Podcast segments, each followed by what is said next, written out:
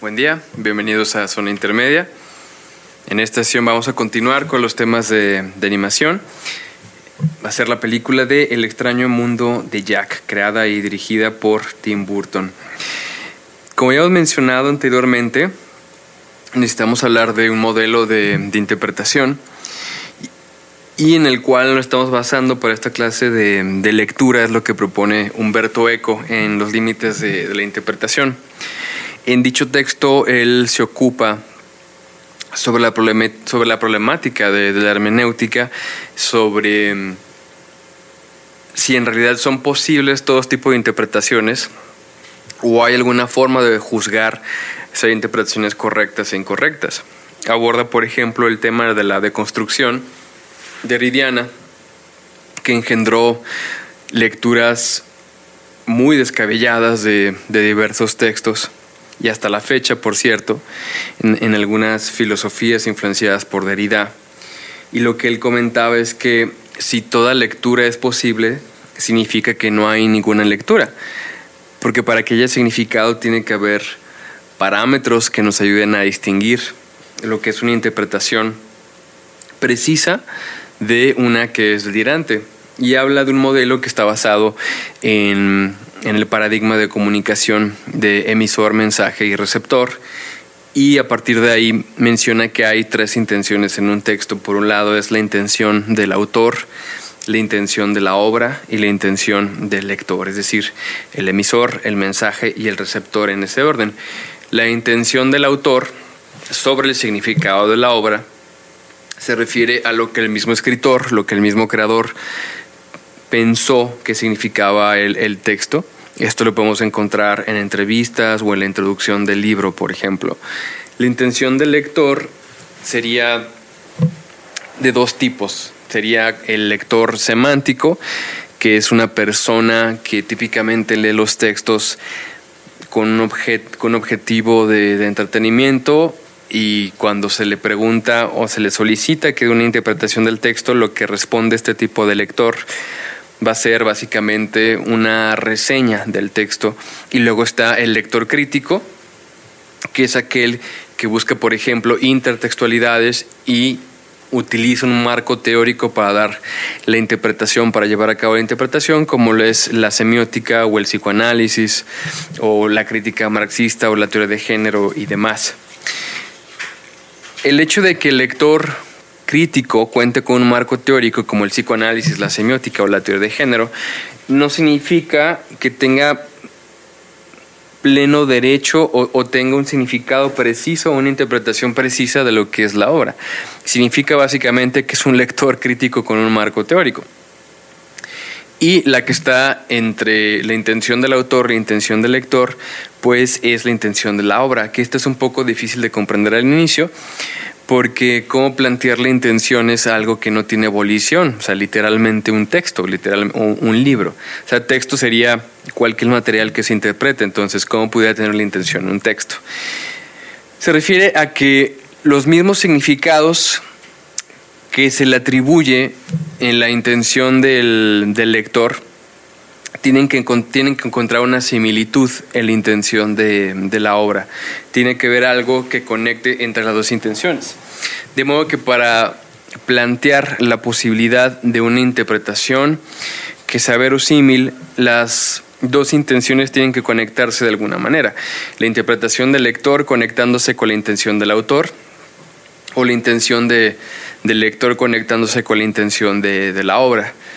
Cabe mencionar también que aunque el autor coloque una introducción en el libro, lo cual a mí nunca me ha gustado, que los autores anden explicando de qué se trata una obra, me parece un ejercicio estéril.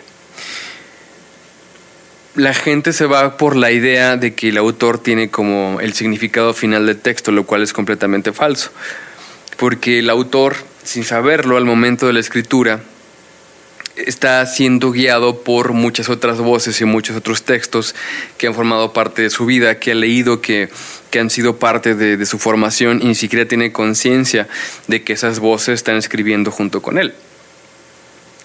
De modo que lo que estamos haciendo, si llevamos a cabo una interpretación, que esto va por mi parte como intención del lector, utilizando un marco teórico como el psicoanálisis, en la misma intención de la obra tiene que proponerse algo similar para poder hablar de una interpretación verosímil. En otras palabras, si yo hablo, por ejemplo, que cierto elemento de, de la película refleja una posición esquizoparanoide o una envidia desde la teoría kleiniana psicoanalítica, pues en, la, en el mismo texto tiene que aparecer algo similar. Más adelante va a quedar un poco más claro.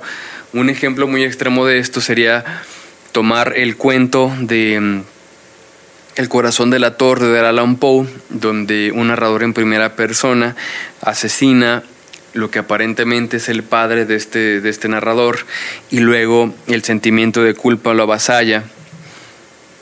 Y en, la, en la manifestación del latido de, un corazón, del cual va subiendo de volumen e intensidad, y luego él mismo se ve obligado a revelar que él fue el asesino de, del viejo, como él lo, lo, califica en, en el cuento. Una lectura de teoría de género, por ejemplo, que, me tocó leer esa interpretación, por cierto, era que como no se especificaba el género del narrador en primera persona, pudiera hacerse la interpretación de que era la, la representación del patriarcado, es decir, en la figura del viejo, que menciona el, el narrador en primera persona o el narrador personaje, y el narrador en primera persona, como no se especifica su género, puede plantearse también como la mujer que sufre por la opresión de este patriarcado. Y entonces la mujer asesina a este patriarcado sin embargo retorna la, la maldición de, de dicho patriarcado. Esa es justamente una interpretación delirante. La intención del lector está diciendo que se puede asumir que es un texto que habla sobre la lucha de género y sin embargo en la intención de la obra no hay absolutamente nada que pueda interpretarse a propósito del patriarcado o que el narrador en primera persona sea mujer. No hay signos que se parezcan a lo que está planteando la intención del lector. De modo que para que haya verosimilitud de la interpretación, la intención los signos de la intención del lector deben tener similitudes con los signos que aparecen en la intención de la obra, de la obra como tal, del texto que está ahí, del texto como, como objeto en el mundo. Esa es la, la intención de la obra a la que se refiere Humberto Eco. Y es lo que vamos a hacer en unos momentos.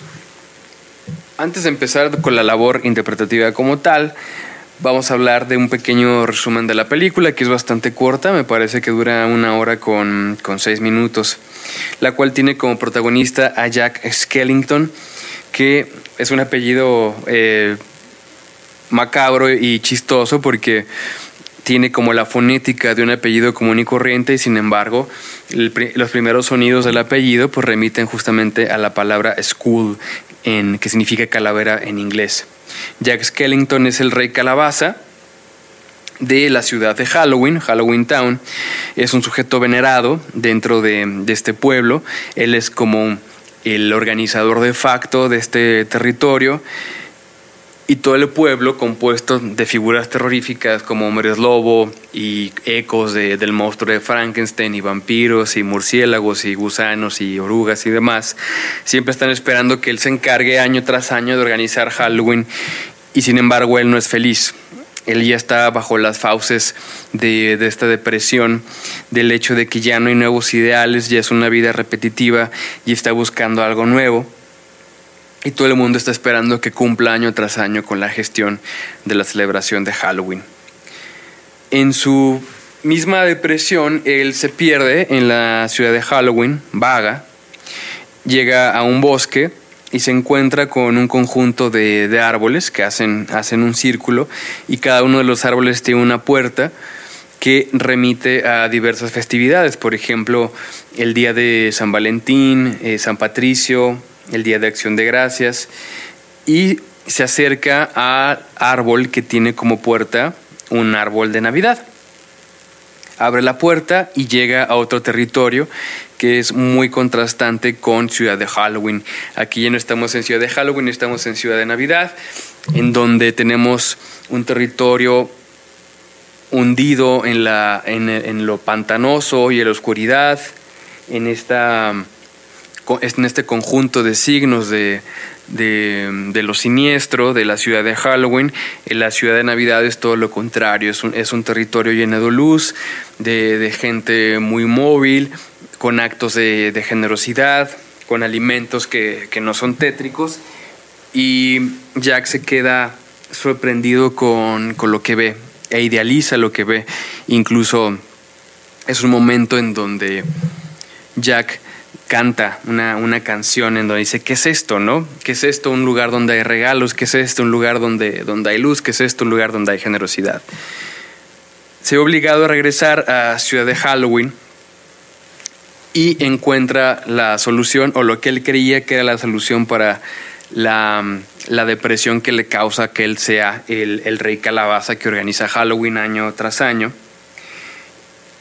y les dice a, los miembros de, la ciudad, los, los, convoca a una asamblea, van a, lo que pareciera como una, el, palacio de, gobierno, donde está también ahí el, el, alcalde de Ciudad de Halloween, y les, les intenta explicar lo que es, lo que es la Navidad les explica el concepto de, Santa Claus, les explica el concepto de, los regalos.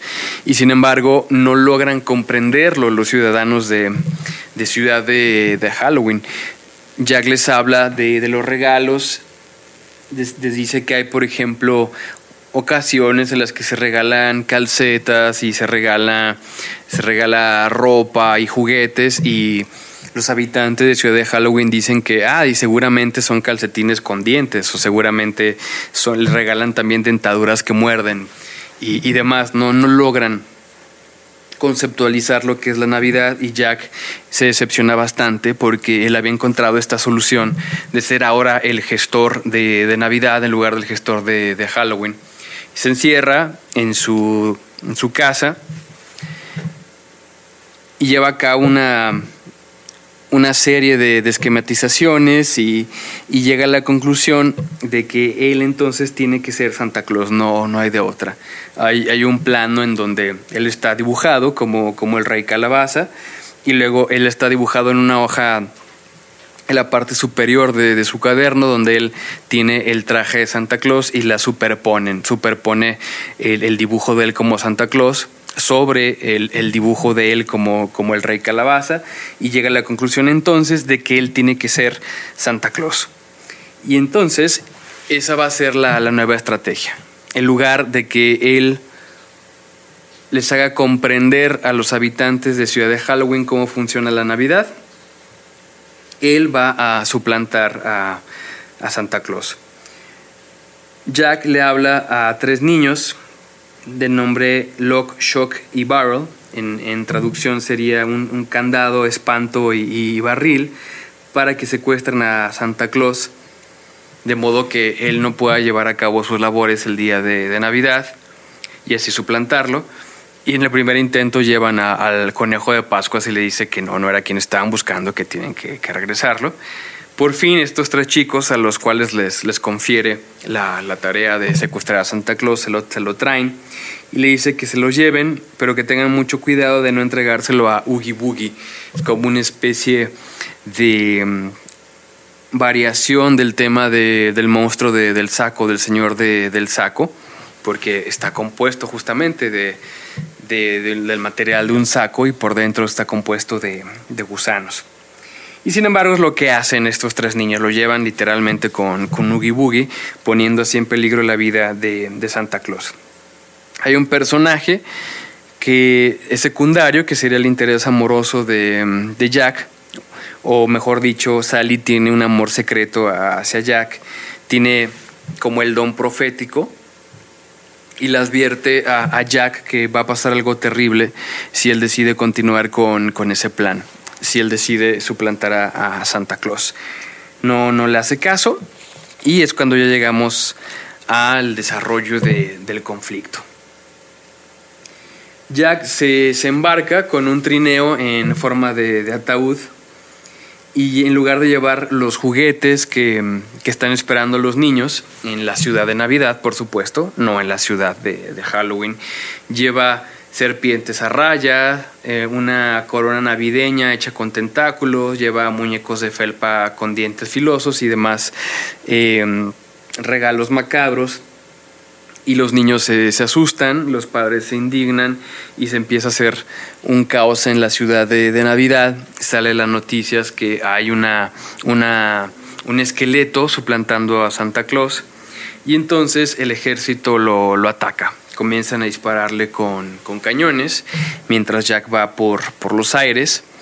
Lo tiran y es aquí en donde Jack llega a su momento epifánico, que es como uno de los puntos claves en la teoría del guionismo, en cuando, cuando el personaje principal, cuando se está dando el desarrollo del conflicto, no logra los objetivos, parece que que alcanzar la meta es imposible y llega a, ese momento oscuro donde tiene que cambiar de esquemas, donde se tiene que dar este ensimismamiento, tiene que darse un momento epifánico para que regrese de nuevo a, cumplir con, la misión. Una vez que ya que está en el suelo, tras, tras los disparos del ejército de la ciudad de, Navidad, decide regresar y salvar a Santa Claus llega a salvar a Santa Claus, tiene que, llevar a cabo una pelea con, con Oogie Boogie, que, está por, por matar a, Santa Claus y también a Sally, apostando perversamente con, unos dados a ver si, si, los mata o no. Liberan a, Santa Claus y Santa Claus regresa al, mundo real. ¿no? Le dice Jack, si va a poder salvar de nuevo la, Navidad, si se puede recuperar la Navidad. Y Santa Claus dice, por supuesto, a fin de cuentas, soy Santa Claus, no va a pasar absolutamente nada. Y hay una escena muy significativa en donde Santa Claus, ya en, el trineo como tal, ya no el trineo ataúd de, Jack, en el trineo oficial con los, con los renos oficiales, es visto cruzando el cielo y deseando feliz Halloween a, todos los habitantes de, de Ciudad Halloween mientras que Jack responde también con, un feliz Navidad. Esto es muy interesante, como un personaje que está del lado de la ciudad de Navidad, dentro de la ciudad de Halloween, dice feliz Halloween, mientras que el habitante clave de Ciudad Halloween dice feliz Navidad. En unos momentos vamos a explicar justamente qué significa esta dialéctica entre la ciudad de Navidad y la ciudad de Halloween y que el personaje más representativo de Ciudad Halloween, que es Santa Claus, está diciendo feliz Halloween. Y el personaje más representativo de esta ciudad oscura, pues dice feliz Navidad. Es como si hubiese ya una síntesis de, los contrarios. También les da un regalo eh, a, a los habitantes de Ciudad Halloween, Santa Claus, hace nevar y todos los habitantes de Ciudad Halloween finalmente se llenan del espíritu navideño, finalmente lo comprenden. Esto es muy interesante, como el hecho de que Santa Claus haya tenido un acto de generosidad hacia Jack y los habitantes de Ciudad Halloween y de esa manera finalmente entendieron lo que significa la, la Navidad y estamos hablando justamente de que se logró ya una una salida de este pensamiento de absolutamente negro y, depresivo de, Ciudad Halloween y se logró una nueva síntesis entre, entre las dos ciudades, entre la ciudad de Halloween y la ciudad de, Navidad. Vamos a utilizar conceptos cardinales en la teoría de Melanie Klein que es la posición esquizoparanoide y la posición depresiva, que se refiere a formas en las que funciona el psiquismo, no, no son etapas, son digamos como preconceptos que, que ya están ahí. Se plantea también como estructuras innatas que su salud o patología depende solamente en tanto el factor cuantitativo. En otras palabras, una persona sana sigue teniendo posición esquizoparanoide depresiva y una persona esquizofrénica sigue teniendo posición esquizoparanoide y depresiva, solamente que la persona esquizofrénica tiene dos posiciones que están en su faceta patológica. Esto se refiere a los primeros años de vida, o mejor dicho, al primer año de vida, y la primera, la que rige los primeros meses de vida, es la posición esquizoparanoide que está caracterizada por los objetos parciales y la ley del talión. el ojo por ojo, diente por diente. El objeto parcial se refiere a que el bebé no percibe personas totales, sino objetos que están en pedazos. Por ejemplo, una sonrisa, una mirada, eh, un pecho y demás. Y estos objetos parciales van a estar divididos en absolutamente buenos y absolutamente malos. Lo que Melanie Klein denominó como el pecho bueno y el pecho malo. Aquello que, brinda placer va a ser el pecho bueno y busca integrarse.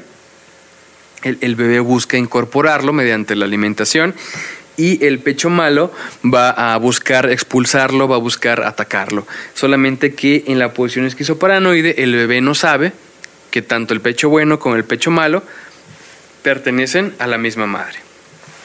En la posición depresiva, en lugar de tener objetos parciales, tenemos objetos totales. Y en lugar de tener la ley del talión, tenemos el intento de reparación. Es decir, en la ley del talión, el bebé percibe que el pecho es frustrador, que, que el pecho no está, que el pecho en ocasiones no tiene leche. Y entonces porque el pecho está atacando, está frustrando al bebé, lo que va a hacer el bebé es atacarlo de vuelta. Este, esta ley del talión, este ojo por ojo, diente por diente, va a morder, va a patear y también va a rechazar el, pecho malo, sin saber que ese pecho malo es también el pecho bueno de, de la madre. Y la posición depresiva es distinto porque ya va a haber intento de reparación. El bebé se va a dar cuenta que el pecho bueno y el pecho malo los objetos parciales están integrados en la misma madre, pertenecen a la misma madre con un objeto total. Esto va a generar un sentimiento de culpa que puede rayar en la depresión y se va a ver entonces bajo la obligación de reparar.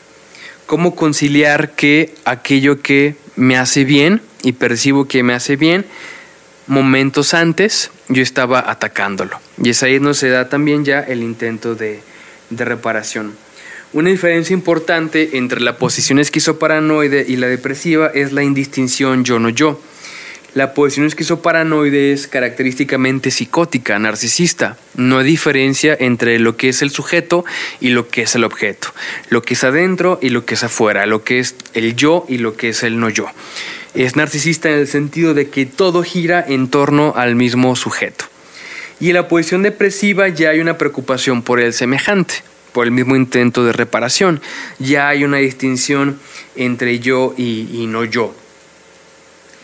Otra característica también fundamental de la posición esquizoparanoide es que ahí reina la, la, pulsión de muerte, reina la fragmentación, la destrucción de los vínculos y en la posición depresiva comienza a preponderar la, la, tendencia erótica, el, el, eros. Entonces vamos a pasar del narcisismo, de la posición esquizoparanoide, a, y la indistinción entre yo y no yo, a la preocupación por el otro, la reparación y la distinción entre el yo y no yo. Eso sería básicamente la dialéctica entre la posición esquizoparanoide y la depresiva. Para que la posición esquizoparanoide pueda dar paso a la depresiva, el ambiente también tiene que responder. Por ejemplo, el bebé que está bajo la ley del talión, del ojo por ojo, diente por diente, va a atacar a la madre y si la madre ataca de vuelta al, al, bebé, va a seguir rigiendo la ley del talión y no va a haber posibilidad de perdón ni de gratitud, que vamos a mencionar más adelante, se va a internalizar entonces solamente pechos malos, solamente objetos malos, que no van a posibilitar que se dé este pasaje a la distinción de lo que es no yo, a los objetos totales y la reparación, porque aquellos objetos internos malos entran en diálogo con los objetos malos de, de la fuera y ya no hay posibilidad de llevar a cabo el tránsito hacia la posición depresiva. Una cosa que nos interesa bastante a propósito del extraño mundo de Jack es el tema de, la envidia y la gratitud desde Melanie Klein.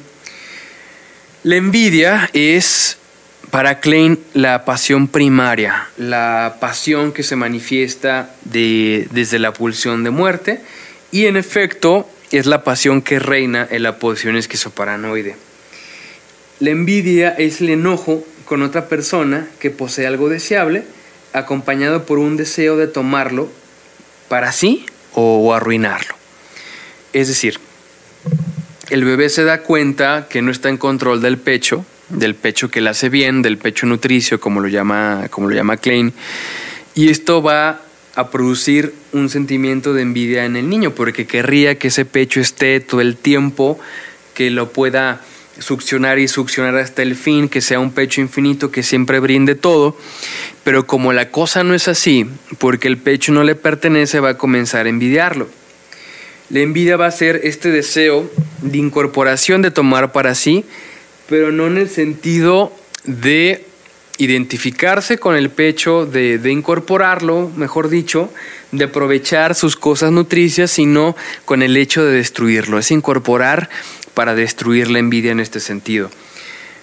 En el habla coloquial, que también es un punto que aborda Klein en diversas ocasiones, se confunden los celos con la envidia. Cuando hablamos de celos, el, ejemplo característico es la persona que tiene sentimientos de celos porque su pareja mira a otra persona. Se está defendiendo un objeto, es el, el temor a perder algo que uno ya, que ya tiene. Eso, esos son los celos justamente, pero hay tres personas involucradas. El envidia no, no es así. La envidia es más primitiva que los celos, por supuesto. Los celos pueden remitir a la envidia, pero los celos son mucho más primitivos. En los celos, es decir, el sujeto, ya estamos hablando, por ejemplo, aquí de un adulto, escenario típico en, en el ámbito oficinal. Una persona ve que una compañera, que un compañero está ganando buen dinero, que tiene buena pareja, que se va bien con sus hijos. Y entonces lo que va a hacer la persona, como esta tendencia infantil de querer vomitar y orinar y defecar sobre aquello que se envidia, va a chismorrear, va a chismorrear como este deseo de defecarse, de orinarse sobre aquello que es bueno. Y esa es la primera manifestación de, la envidia. Contaminar aquello que es bueno. Y eso pues, ya estamos viendo que es una pasión bastante bastante ruinosa porque la persona, en lugar de ponerse a pensar qué es lo que está haciendo bien este sujeto, más bien es destruir. Y yo también pierdo porque al tiempo no aprovecho el buen ejemplo, yo también pierdo porque no aprovecho el buen ejemplo y además voy a arruinar aquello que es bueno en, en el mundo. Pero puede ir más lejos, la misma envidia puede conducir a una persona a entablar una relación con aquella persona que envidia van a, hacer amigos y va a hacer lo posible la persona por arruinarle la vida. Aquí estamos hablando de una envidia mucho más ruinosa, mucho más salvaje que la anterior, que solamente remitía al, chismorreo. El ladrón es un sujeto envidioso. Eh, no solamente es este sentimiento de... O sea, el envidioso, como un ladrón, tiene un sentimiento de minusvalía porque son personas que típicamente vienen de entornos bastante negligentes, en donde no hubo crianza materna, en donde no hubo cuidado paterno y entonces van a envidiar la gente que tiene cosas buenas, que tiene celular, que tiene carro, que tiene pareja, que tiene hijos, que tiene casa. Esta idea de meterse a las casas a robar es como un bebé siendo voraz con el pecho, queriendo arrancarlo y morderlo a pedazos para quedárselo para sí. Pero ¿qué es lo que hacen diversos ladrones? No solamente contentos con arrancar, dejan las llaves abiertas de la casa, se defecan en el suelo, grafitean las paredes, mentándole la madre a, los dueños de, la casa, porque no solamente están contentos con el arrancar las cosas buenas del entorno, sino que además van a buscar que no quede nada de lo bueno. Esa es la envidia justamente de la que está hablando Melanie Klein. No solo el deseo de arrancar lo bueno, no solamente arrancar aquello que es positivo de los demás y de la vida, sino destruirlo y que no quede nada bueno. Es una, es una pasión incluso que plantea la Biblia que, que, funda la civilización, en específico con la historia de, de, Caín y Abel. Caín, en lugar de ponerse a pensar qué es lo que está haciendo bien mi, mi, hermano menor, yo soy el hermano mayor y no me toca aquella actividad de mayor prestigio que es la ganadería y a mí me toca la agricultura, ¿qué estoy haciendo yo mal? Decide matar a su hermano por envidia. En lugar de incorporar, en lugar de pensar cómo le puede servir como, como ejemplo. Y esta es justamente la envidia. Lo contrario de la envidia es la, gratitud, que Klein la define como que está estrechamente ligada a la generosidad. La riqueza interna deriva de haber asimilado el objeto bueno, de modo que el individuo se hace capaz de compartir sus dones con los otros.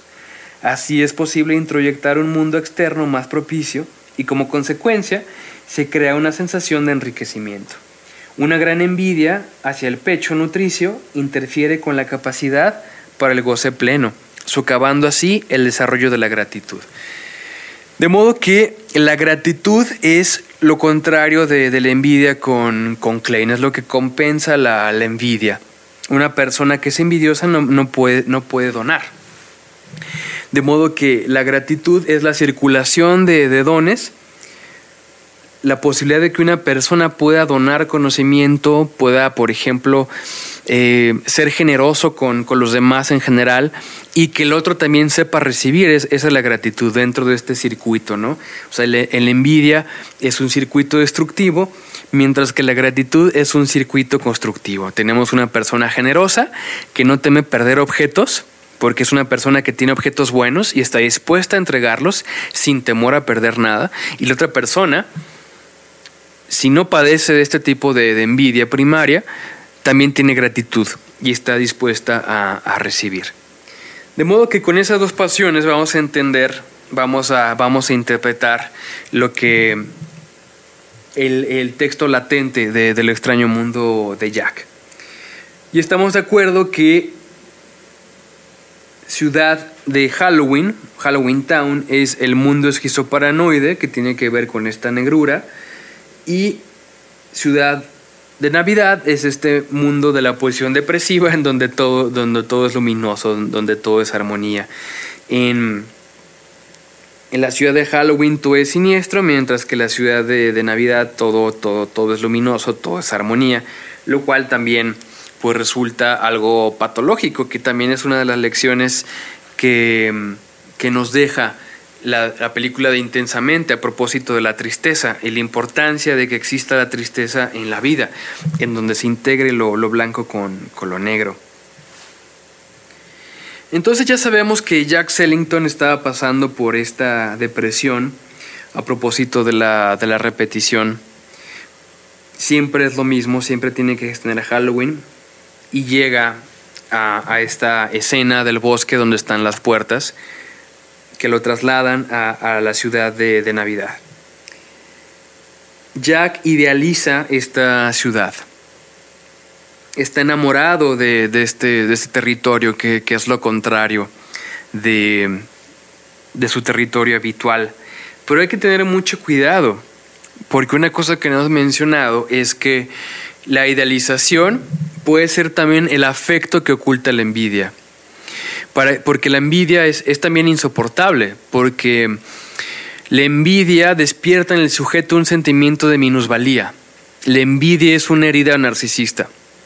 De modo que la persona, por esta herida narcisista, lo puede llevar a la depresión, porque siente que no tiene nada, y luego esa misma rabia narcisista lo va a llevar después a contaminar aquello que es bueno en el otro. De modo que hay que tener cuidado, ¿no? La idealización extrema puede llevar a una envidia extrema y la envidia extrema puede llevar después a tendencias destructivas. Pensamos, por ejemplo, en el caso del asesino de John Lennon, que era un gran fan, que está idealizando a, dicho personaje y después eso se torna en odio, específicamente en una envidia que lo lleva a el deseo de, de asesinarlo. Misma cosa con el sujeto que intentó matar a Bjork con, una carta explosiva. Y de hecho, ahí están los videos de su crónica grabada en, YouTube. En un principio ve a Bjork como una figura idealizada, básicamente como la Virgen de Guadalupe, ¿no? una mujer potente y creativa, y después gradualmente se va convirtiendo en envidia y al final en este deseo homicida que se consolida en la, en la carta explosiva que la misma policía del país de Bjork logra interceptar. ¿Qué es lo que pasa con Jack? Como dijimos, idealiza esta ciudad de, Navidad, regresa a Ciudad de Halloween, su territorio habitual, le explica a los habitantes de, dicho lugar cómo funciona la Navidad, ellos no logran comprenderlo y esto entonces ya despierta sentimiento de envidia y el sentimiento de minusvalía en, en Jack al tiempo que él está intentando explicarles cómo funciona, luego se va a su casa y llega a la conclusión de que él tiene que ser Santa Claus y usurpar a, dicho personaje. Eso ya se traduce en envidia y su solución básicamente consiste en contaminar lo bueno que ya existe, contaminar el, legado de, Santa Claus. Como él no puede ser ni tener lo que está en Ciudad de Navidad, entonces va a contaminarlo, va, va, a destruirlo. Y por ese motivo lleva a cabo este acto siniestro, ¿no? De el lugar de, de, que sea un trineo, es un trineo ataúd, el lugar de que sean renos, son esqueletos y demás, y el lugar de que sean regalos como, como tal, pues son objetos macabros que, espantan a, los niños y, a las familias. Entonces, dicho con otras palabras, Jack idealiza aquello que es distinto a él, lo encuentra hermoso, y luego esa idealización lo lleva a la envidia, y luego como esa envidia no pudo contenerse, no pudo metabolizarse, lo más lógico es destruir lo que se ama. Y esto es algo bastante triste. Esta, esta frase creo que nos lo dejan mucho más claro.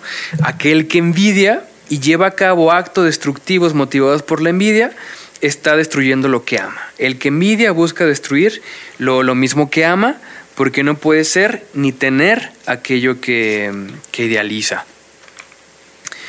Entonces, en esta, en esta secuencia, una vez que, Jack arruina la, la Navidad, se da cuenta del daño que hizo. O sea, por cierto, tuvieron que, tirarlo a, cañonazos para que se diera cuenta de lo que hizo. Y vemos cómo se da este traslado a, la posición depresiva. En un principio, ya que está funcionando con una posición esquizoparanoide, bajo la ley del talión, bajo la lógica de la envidia, y cuando el ambiente le responde con estos cañonazos, pasa a esta posición depresiva que lo, lo, conduce a tener un intento de, reparación.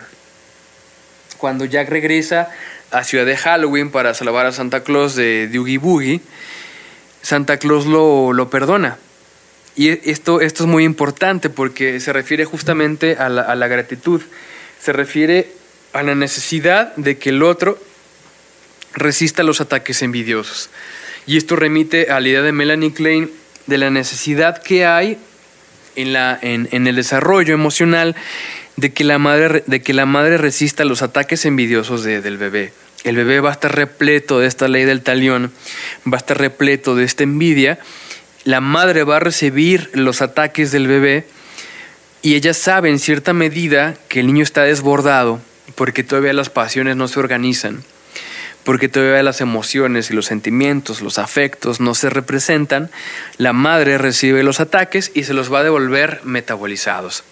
Lo que se conoce en el psicoanálisis kleiniano como la función de reverie o la función de ensoñación, el devolverle al otro aquella basura que, que proyectó, aquellos afectos negativos que proyectó, los recibe el sujeto y se los devuelve ya pensados se los devuelve ya representados.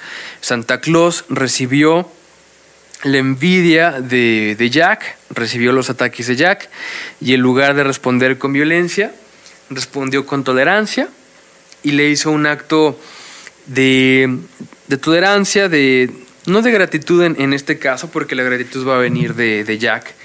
Recordemos lo que decíamos al inicio, cuando pasa el trineo de Santa Claus por Ciudad Halloween y Santa Claus dice feliz Halloween y en respuesta Jack dice feliz Navidad. Y aquí estamos hablando justamente de la reconciliación que se puede dar después del ataque de, de la envidia, pero alguien tiene que poder resistir. Alguien tiene que recibir estos ataques y devolvérselos al otro para hacerle ver que los ataques envidiosos no son eficaces, que la persona es capaz de resistir la, la envidia lo cual es extremadamente difícil. No cualquier persona está dispuesta a poner a raya su propia rabia narcisista que le produjo el ataque envidioso, porque uno querría seguir en esta lógica esquizoparanoide de ojo por ojo, diente por diente. La situación es que la ley del talión siempre va a producir más violencia, porque cada, cada venganza cada revancha que se produce se va a regresar con intereses. Y lo único que va creciendo entonces es la intensidad de, los ataques. Mientras que si llega un grupo de personas, una persona que recibe los ataques y los regresa con tolerancia, ya entramos en otra lógica. Que sería una lógica que va más allá de la envidia, que va más allá de lo esquizoparanoide y de la, de la ley del talión. Y entonces es esta síntesis. Cuando Santa Claus dice feliz Halloween, vemos lo blanco integrado con, con lo negro. Es Santa Claus dentro de este mundo siniestro de la ciudad de Halloween, diciendo feliz Halloween. Lo blanco diciendo feliz Halloween. Es lo que se plantea como lo luminoso es capaz de integrar también lo, oscuro. Y cuando Jack dice feliz Navidad, lo negro está integrando también lo, luminoso y eso entonces ya es la madurez psíquica. Cuando se trascienden los, los contrarios de, lo absolutamente blanco y lo absolutamente negro, o es pecho bueno o es pecho malo, se logra una síntesis y se trasciende esta lógica binaria esquizoparanoide. Se da entonces esta integración entre ambos registros, se da la gratitud, se da el perdón y se da el diálogo. Es lo que, lo que nos está diciendo el texto latente del, extraño, del extraño mundo de Jack. Y es una película bastante corta. Entonces, en conclusión, para, retornar a lo que mencionamos sobre el modelo de, de, Humberto Eco, la intención del lector pues es la que yo estoy exhibiendo en este momento. Soy yo, como lector del texto, con un marco teórico, diciendo que estas escenas de la película remiten a la ley del talión, remiten a la posición esquizoparanoide, depresiva y a la envidia y demás. La manera de darle validez a la interpretación, como decíamos, es que la intención de la obra, los signos de la intención de la obra se conecten con los signos de la intención del lector. Y me parece que esta última escena de, en donde Santa Claus dice feliz Halloween y Jack dice feliz Navidad, refleja esto mismo que, estamos diciendo. O sea, ¿de qué otra manera pudiera decirse esto sin utilizar, sin utilizar terminología psicoanalítica? Sin utilizar terminología de, de la semiótica. Es una persona que sea una lectora crítica, sin marco teórico, ¿qué pudiera decir? Cuando ve a Santa Claus diciendo feliz Halloween y ve a Jack diciendo feliz Navidad, ¿qué pudiera decir una persona? ¿Qué puede ser un lector crítico? Pudiera decir, por ejemplo, que en este caso Santa Claus supo perdonar, Santa Claus fue, fue tolerante y estuvo dispuesto a formar parte de, de su discurso, de su sentimiento, lo que era el Halloween.